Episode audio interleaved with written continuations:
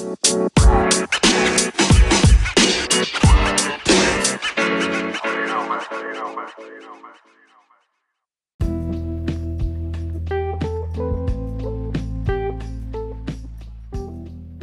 freundliches Servus und herzlich willkommen zum Solid West Podcast. Heute geht es zwar in vielen Podcasts um Geldanlage und Co., was aber oftmals fehlt, ist die sachliche Einordnung aus professioneller Sicht. Professionell bedeutet im Fall von Solid West aufbauend auf dem Fundament von beinahe 50 Jahren Kapitalmarkterfahrung der DJE Kapital AG.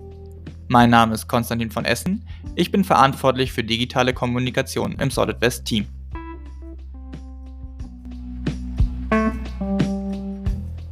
In Anbetracht der weiterhin zunehmenden Inflationsraten sind Anleger auf der Suche nach Schutz. Viele setzen ihre Hoffnung dabei auf Gold, den Klassiker unter den Inflations- und Krisenabsicherungen. Doch wie effektiv ist Gold als Inflationsschutz eigentlich noch? Immerhin erscheinen in dieser Krise und der äh, nachfolgenden Erholung einige der klassischen Kapitalmarktgesetze auf den ersten Blick zumindest außer Kraft gesetzt. Diese und weitere Fragen diskutieren wir im heutigen Podcast mit Stefan Breintner.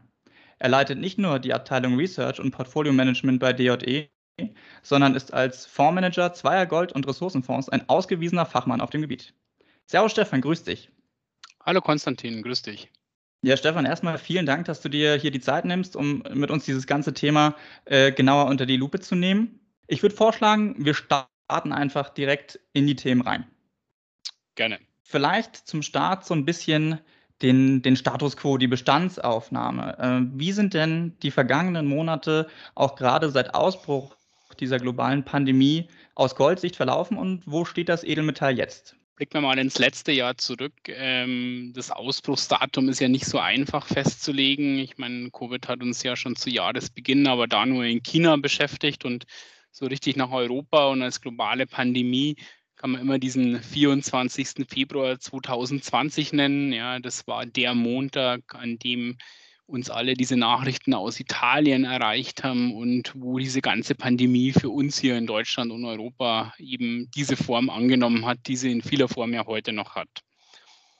Der Goldpreis stand an diesem Tag bei 1650 Dollar je Unze und zunächst ist erstmal das passiert, was die Leute wahrscheinlich von Gold in diesem Szenario nicht erwartet haben. Ja, der Goldpreis ist gefallen. Und zwar auch nicht so knapp, sondern um gut 150 Dollar je Unze auf knapp unter 1500. Das hat er dann am 20.03. erreicht und das Goldtief im letzten Jahr fällt ungefähr auch zusammen mit dem Börsentief. Warum ist es so? Also in solchen extremen Phasen, und dasselbe hat man zum Beispiel auch in der Finanzkrise damals erlebt, ja, wo man auch gedacht hat, jetzt müsste Gold ja richtig laufen.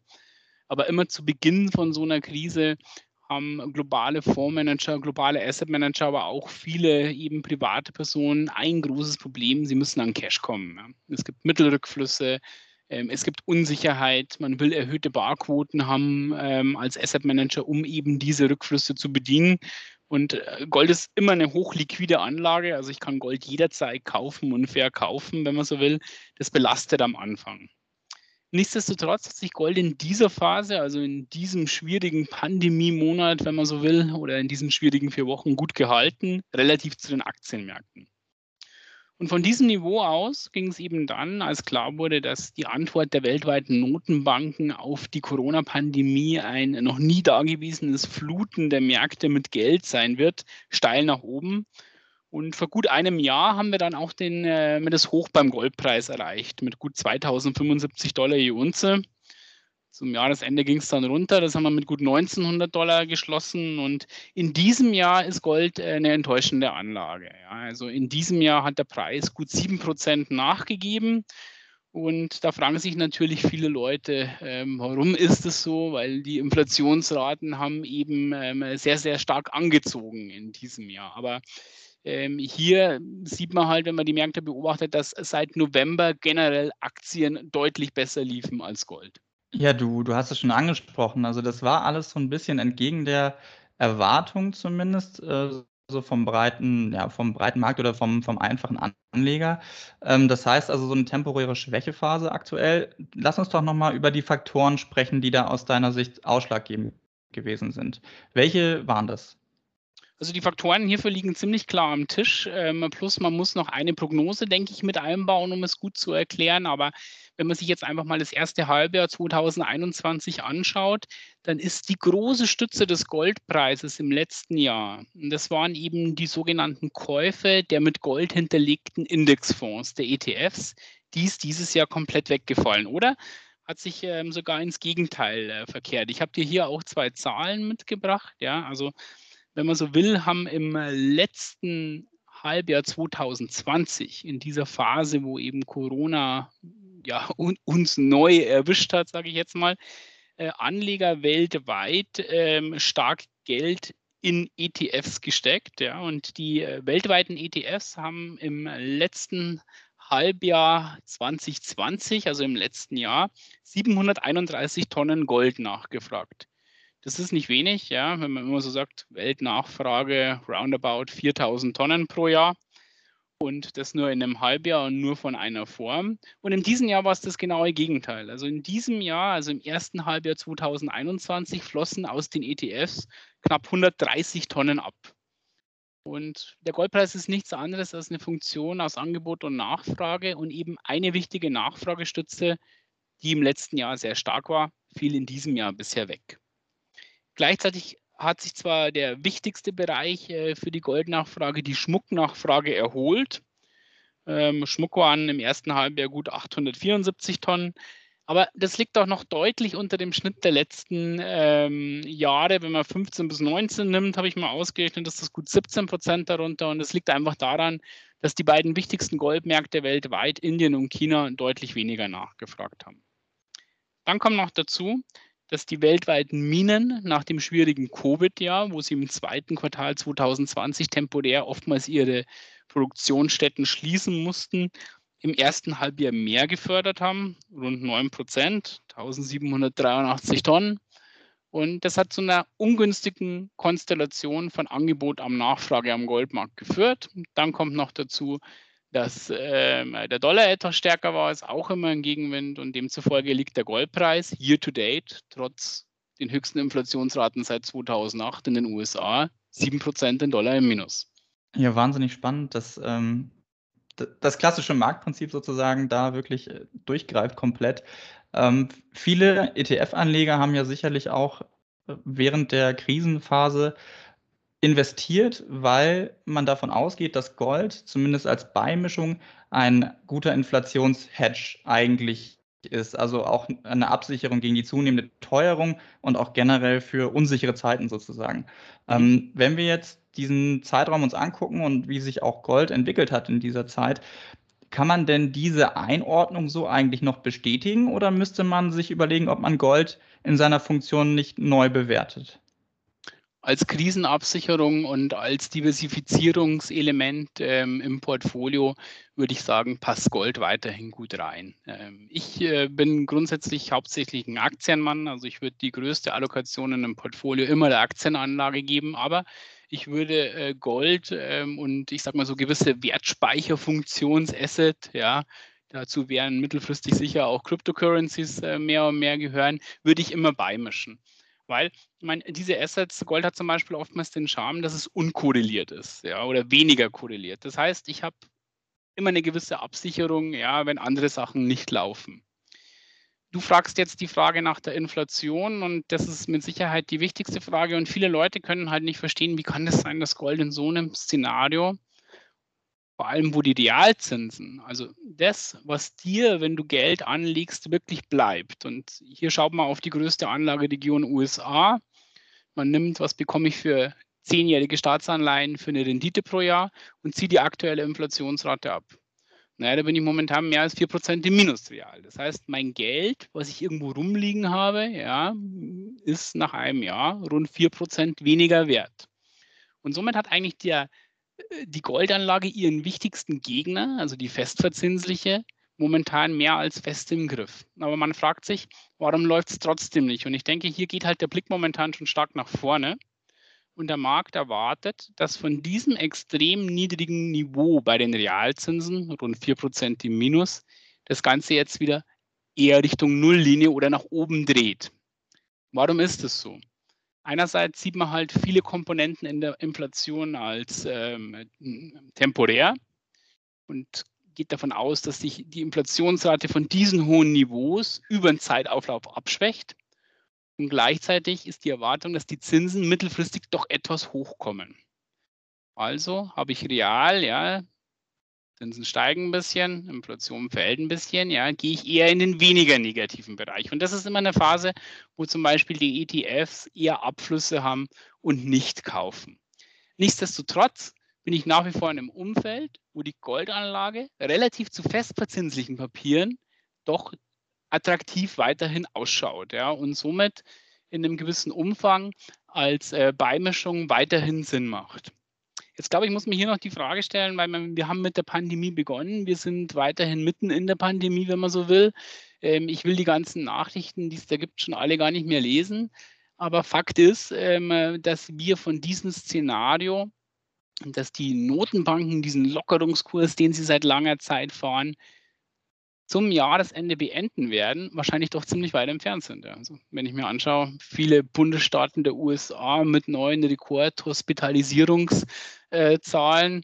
Ähm, ich glaube nicht, und das ist jetzt hier meine persönliche Prognose, dass äh, Notenbanken in dem Fall, wo die Pandemie wieder aufflammt, einen Bremszyklus starten werden. Und wenn sich diese Erkenntnis durchsetzt, dann dürfte Gold zum Jahresende auch wieder besser laufen, als es jetzt die letzten Monate lief. Okay, ja, vielleicht, ähm, also auf jeden Fall spannend, dass es geht mal wieder um die Zukunft eigentlich, ja. Also das, das irgendwie das klassische Thema an den Kapitalmärkten ist es nie der Status quo, sondern es ist immer das, was in der Zukunft liegt. Ähm, das muss man sich, glaube ich, auch immer wieder vor Augen führen, wenn man versucht, so eine Situation zu bewerten. Wie ist denn das mit anderen Rohstoffen? Also jetzt bleiben wir mal bei den Edelmetallen vielleicht. Edelmetalle haben wir ja noch Silber als den kleinen Bruder von Gold und dann für die, ähm, sage ich mal, ähm, breite äh, Masse an Anlegern gut erwerbbar sind Platinum, Palladium.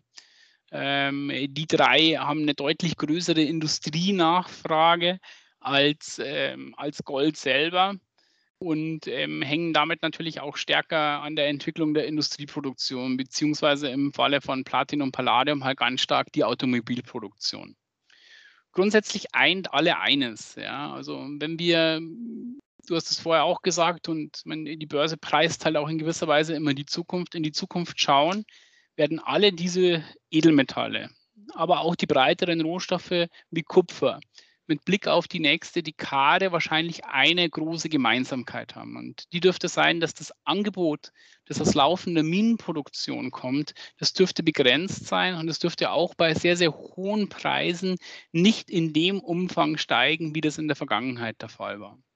Warum ist das so? Und hier sind halt zwei große Themen zu nennen. Das eine beschreibe ich immer als sogenannten Ressourcennationalismus, also ähm, es gibt nach wie vor auf der Erde viele Regionen mit sehr, sehr hohen äh, Rohstoffvorkommen, aber äh, da kann A nicht jeder hin, äh, B ähm, besteht da keine Infrastruktur und C ist es oftmals in Ländern, wo die großen dominierenden westlichen Minenkonzerne nicht reingehen.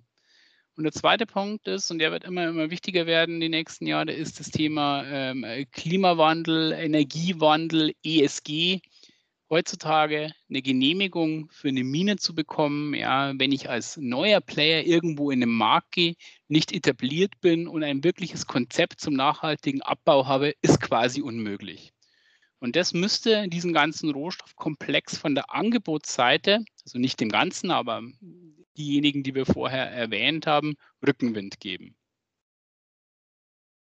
Ja, du hast es jetzt schon, schon angesprochen. Das Thema hatte ich bei mir auch auf jeden Fall noch auf der Liste. Ähm, ESG, nachhaltige Kriterien in dem ganzen Bereich Gold, Rohstoffe.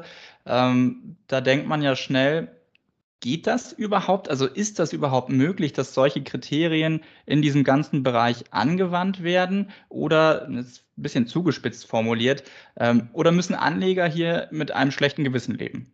Anleger müssen meiner Meinung nach nicht ähm, automatisch mit einem schlechten Gewissen leben. Die Frage ist generell, wo fängt man hier an und wo hört man hier auf?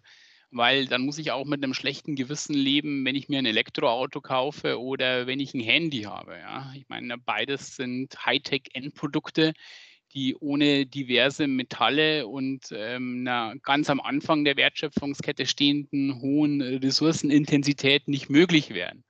Auch Themen wie, äh, dass wir quasi diese globale Dekarbonisierung, die die Welt ja dringend braucht, vorantreiben, geht ohne Rohstoffe nicht. Also ich denke, hier pauschale Aussagen ist äh, völlig falsch. Ja. Da ähm, sollte sich da auch niemand in die Irre leiten lassen. Und wenn man etwas tiefer in die Materie eintaucht, es ist nicht so, dass Rohstoffe, äh, Mining-Konzerne pauschal schlecht sind. Also hier ist auch eine relativ weite Spanne an Unternehmen zu finden, wenn man so will.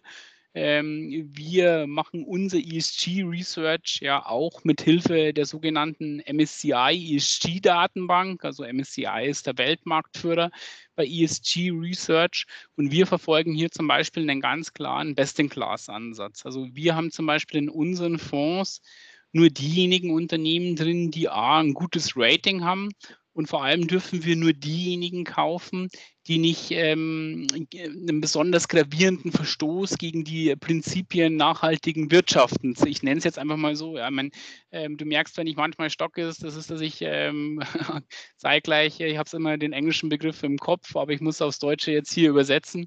Das ja, haben das wir nicht. Klassische Problem, ja. Genau. Und ich meine, es gibt hier zum Beispiel ähm, von den Vereinten Nationen einen Prinzipiensatz, sehr für nachhaltiges Investieren diesen Regelsatz hat DJI generell ähm, unterschrieben und sich dazu committed.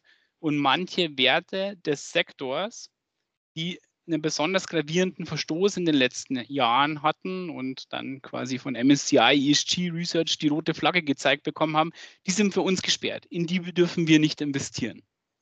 Blickt man rein auf die Performance, war das die letzten Jahre nicht immer positiv. Also auch solche Werte können sehr, sehr gut laufen von der Werteentwicklung. Aber wenn einer oder wenn ein Kunde in unsere Produkte bei SolidWest in die DLE-Fonds investiert, der kann 100% sicher sein, ja, dass wir in Anführungszeichen die Bad Guys nicht haben, weil in die dürfen wir gar nicht mehr investieren. Und wenn man jetzt nach vorne schaut, dann glaube ich, dass diejenigen, und es sind oftmals wieder die äh, Marktführer in vielen Bereichen, die besten Chancen nach vorne haben werden, weil wer jetzt schon sehr, sehr gut nach ESG-Kriterien aufgestellt ist, der erfüllt Folgendes. Der hat einen Großteil seiner Produktion oder seiner Förderung bereits automatisiert, das an nachhaltige Stromerzeugung angeschlossen, also aus Solar, Wind, hat einen Plan, wie er seine CO2-Emissionen die nächsten zehn Jahre nochmals massiv nach unten bekommt, plus hat ein sehr, sehr gutes Standing mit den Communities, wo er operiert. Und das wird oftmals unterschätzt, dass ja ganz viele von diesen großen Mining-Konzernen in Gebieten arbeiten, wo es vorher keine Schulen, keine Krankenhäuser und gar nichts gab. Und somit auch zum Wohlstand der Menschen in dieser Region beigetragen haben. Und übrigens, da gibt es viele, äh, die investieren in Umweltschutz und die Renaturierung ihrer Assets und da, wo sie abbauen, ja, wie das das Land vorher noch nie getan hat. Also es ist jetzt per se nicht alles schlecht. Natürlich gibt es einige schwarze Schafe, natürlich gibt es viele Kritikpunkte und vor allem gibt es in der Vergangenheit äh, viele Schweinereien. Aber ich denke, äh, man muss die Vergangenheit bei manchen halt auch mal liegen lassen. Da sitzen jetzt ganz neue Leute am Ruder, die diese Firmen managen und nach vorne schauen. Und da gibt es doch in dem Sektor einige Unternehmen, ich darf leider zu Einzelwerten nicht allzu viel sagen, die da einen sehr, sehr guten Ansatz haben, die dementsprechend auch ein sehr gutes Nachhaltigkeitsrating haben. Und da muss kein Anleger ein schlechtes Gewissen haben. Ja, das ist doch mal eine klare Antwort. Ich finde es auch immer, also so Pauschalaussagen schwierig, aber ich nehme das auf jeden Fall mit. Es kommt immer auf den Einzelfall an, letzten Endes. Ähm, und dass man genau hinschaut. Aber dass man definitiv auch da ja, auch eine gute Wahl treffen kann, einfach letzten Endes. Vielleicht noch mal, du hattest schon so am Rande erwähnt, verschiedene Optionen, die es eigentlich gibt in diesem ganzen Bereich. Also ich sage jetzt mal Gold und Rohstoffe zu investieren. Es gibt ja physisches Gold natürlich, aber es gibt ja eigentlich auch noch ein paar Alternativen dazu. Was sind so die, die, ja, die klassischen Alternativen zu physischem Gold, die jetzt du so den Anlegern mitgeben könntest? Ganz, ganz klassische Alternative, also der Kauf des großen 12,5 Kilogramm Standardbahns, ja, scheidet ja für die meisten aus. Ähm, ich meine, hier reden wir von einer Investitionssumme heute von gut 600.000 Euro. Ähm, dann muss man dieses Ungetüm auch noch irgendwo lagern und gut versperren. Banken oder andere Anbieter verlangen Unsummen ja, für irgendwelche äh, Tresore. Also da würde ich eher abraten. Ja. Ähm, im Münzenbereich gibt es durchaus Chancen. Ja, also ich hier glaube ich, ist äh, das jedem Investor selbst überlassen. Hier habe ich bald ein bisschen was für die Haptik, wenn ich eine schöne Münze habe. Äh, manche haben auch eine gewisse Mindestauflage nur pro Jahr oder bilden den Tierkreiszeichenkalender ab. Hier zahle ich zwar ein hohes Aufgeld, aber hier habe ich mit Blick nach vorne, wenn die produzierte Stückzahl begrenzt ist, unter Umständen ähm, nochmal zusätzlich die Chance, dass der Sammlerwert hochgeht. Also das muss jeder selbst wissen, aber Münzen wären zu den klassischen Barren sicher eine Alternative. Dann natürlich die mit Gold hinterlegten Indexfonds. Ja, hier sollten die Anleger schauen, dass sie nicht zu hohe Gebühren bezahlen, also unter 0,5 äh, pro Jahr ähm, sind da durchaus gute Produkte zu haben, die wiederum ihr Gold dann in den Tresoren meistens von großen Investmentbanken in London lagern. Ähm, das ist die kostengünstigste Alternative, direkt zu investieren. Dann habe ich natürlich noch die Opportunität, dass ich in eine Goldminenaktie, die dann meistens einen Hebel auf den Goldpreis hat, aber in der heutigen Zeit oftmals auch eine Dividende bezahlt. Hier müssten die Leute aber oder die Investoren auch immer wissen, das ist deutlich volatiler als eine Investition in ähm, physisches Gold selbst. Und letztendlich habe ich dann natürlich auch noch die äh, Möglichkeit, ähm, dass ich in einen Fonds investiere oder auch ähm, Vermögensverwaltungen ähm, oder auch wir bei SolidWest äh, können das über Aktien und Co. Ähm, immer beimischen. Ja, wobei ich denke immer, ich meine, das ist ein, es ist ein Sektor, der ähm, äh, schafft immer viel Emotionalität, ja. Und ähm, Gold hängt auch viel mit anderen makroökonomischen Faktoren zusammen. Aber ich glaube, es ist halt immer nur ein Depotbestandteil. Ja? Es ist eine Beimischung, ja? Gold und Rohstoffe. Ja? Und es sollte nie meiner Meinung nach dieses ja, 80, 70 Prozent oder sowas ausmachen. Das sind doch auf jeden Fall mal einige praktische Hinweise äh, für, für Anleger, die da gegebenenfalls auch noch auf der Suche sind oder am Überlegen. Jetzt vielleicht nochmal alles zusammengefasst. Also wir haben ähm, gerade eine kleine Schwächephase, aber das heißt nicht, nochmal zurückkommen auf diese Frage mit der Neubewertung, dass Gold diese Funktion sozusagen als Werterhalt im Portfolio zumindest als Teil nicht mehr erfüllen könnte, sondern aus deiner Sicht auf jeden Fall immer noch, immer noch gegeben. Und ähm, was auch spannend zu beobachten sein wird, wie das ganze Thema der nachhaltigeren, ähm, des nachhaltigeren Wirtschaftens von, von Unternehmen, die in dem Bereich Rohstoff ja, Erzeugung in Anführungsstrichen beziehungsweise Rohstoffabbau unterwegs sind, wie sich das weiterentwickelt. Ähm, du hast vorhin schon so mal ganz kurz skizziert, wie es weitergehen könnte, aber lass uns doch noch mal zum Abschluss über so mögliche Szenarien jetzt reden, wie mhm. es so in den nächsten sechs bis zwölf Monaten ausschaut für Gold. Also was sind so, also was wäre beispielsweise jetzt ein gutes Szenario für die Entwicklung bei Gold? Ein gutes Szenario für die Entwicklung äh, bei Gold wäre, wenn ähm, im Herbst, ähm, beginnenden Winter klar wird, äh, dass die ähm, amerikanische Notenbank kein sogenanntes Tapering machen wird. Das heißt, ähm, die Rückführung der monatlichen Anleihekäufe wird aufgeschoben. Sollte Corona ähm, ja in, sieht ja leider danach aus, ähm, wieder in die Richtung gehen, wo es momentan äh, sich hinspitzt, ja, dann wird die Notenbank nicht bremsen. Ja, das heißt, die Bilanzsumme der Notenbank, die Schulden im System werden eher weiter wachsen. Ähm, und äh, das ähm, dürfte der Goldanlage in dem Sinne zugutekommen, dass die ETFs in so einem Szenario wahrscheinlich wieder mehr kaufen. Weil dann sind wir von diesem Tapering und von diesem Zinserhöhungszyklus und von diesem Entzug von Liquidität aus dem Finanzsystem eher weiter entfernt und das hat ja Gold in diesem Jahr belastet. Also das ist, das ist die Perspektive für Gold in äh, den nächsten Monaten. Strukturell müsste die Perspektive für Gold auf Sicht der nächsten zehn Jahre stark von der Angebotsseite auch positiv beeinflusst werden, weil meine, wir haben über ESG vorher gesprochen. Äh, die Industrie hat ein ganz großes Problem und das ist ihre quasi abgebauten Bestände in nachhaltiger Art und Weise zu ersetzen. In dem Sinne müsste die Industrie eigentlich weiter konsolidieren. Das haben wir die letzten Jahre schon gesehen, dass große Player ähm, ähm zusammengingen, ja, oder ähm, Nummer zwei kauft Nummer drei, ähm, Nummer eins geht mit Nummer vier zusammen. Jetzt einfach mal so ähm, gesagt. Und so eine Konsolidierung der produzierenden Industrie müsste das Angebot eher begrenzen. Plus, wenn man sich die Geologie anschaut und dann die Herausforderungen auf der ESG-Seite, kann das Goldangebot aus struktureller aus laufender Produktion strukturell eigentlich nur fallen. Und ein Rohstoffmarkt, der unter ähm, Angebotsdruck steht, ist eigentlich für die Preisentwicklung immer gut. Also das wäre kurz- und langfristig.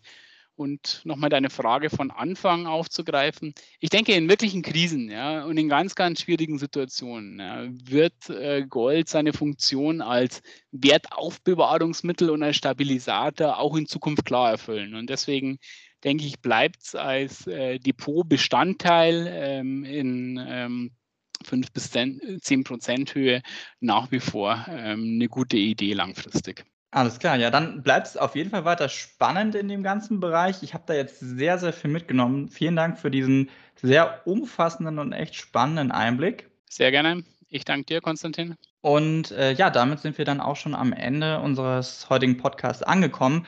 Ich hoffe natürlich sehr, dass es Ihnen gefallen hat und dass Sie da viele nützliche Informationen mitnehmen konnten. Übrigens, falls Sie sich noch interessieren für diese ganzen Themen und es noch gerne mal nachlesen würden, dann kann ich Ihnen nur empfehlen, ähm, in den aktuellen Research-Kommentar von Stefan Breitner mal reinzuschauen und das Ganze nochmal nachzulesen. Da sind auch viele Zahlen, viele Informationen für Sie. Den Link haben wir hier im Podcast in den Shownotes hinterlegt. Also ähm, da können Sie sich einfach mal reinklicken und durchlesen. Wie gesagt, ich kann das nur empfehlen. Dann bleibt mir jetzt nur noch zu sagen, vielen Dank fürs Zuhören und ich würde mich sehr freuen, Sie auch zu unserer nächsten Folge wieder begrüßen zu dürfen und sage dann äh, bis bald und machen Sie es gut. Und du natürlich auch, Stefan. Bis zum nächsten ja. Mal. Du auch. Solid West ist die Online-Vermögensverwaltung der DJE Kapital AG und erbringt keine Anlage-, Rechts- und/oder Steuerberatung. Informationen zu Finanzinstrumenten, dem Kapitalmarkt und sonstige für die Vermögensanlage relevanten Themen in diesem Podcast dienen ausschließlich der Information. Dieser Podcast stellt weder eine individuelle Anlageempfehlung noch eine Einladung zur Zeichnung oder ein Angebot zum Kauf oder Verkauf von Wertpapieren oder sonstigen Finanzprodukten dar. Für die Richtigkeit und Vollständigkeit der Informationen kann keine Gewähr übernommen werden. Kapitalanlagen bergen Verlustrisiken. Das gilt auch für eine professionelle Vermögensverwaltung. Bitte beachten Sie dazu die umfassenden Risikohinweise auf unserer Website unter solidwest.de slash Risikohinweis. Thank.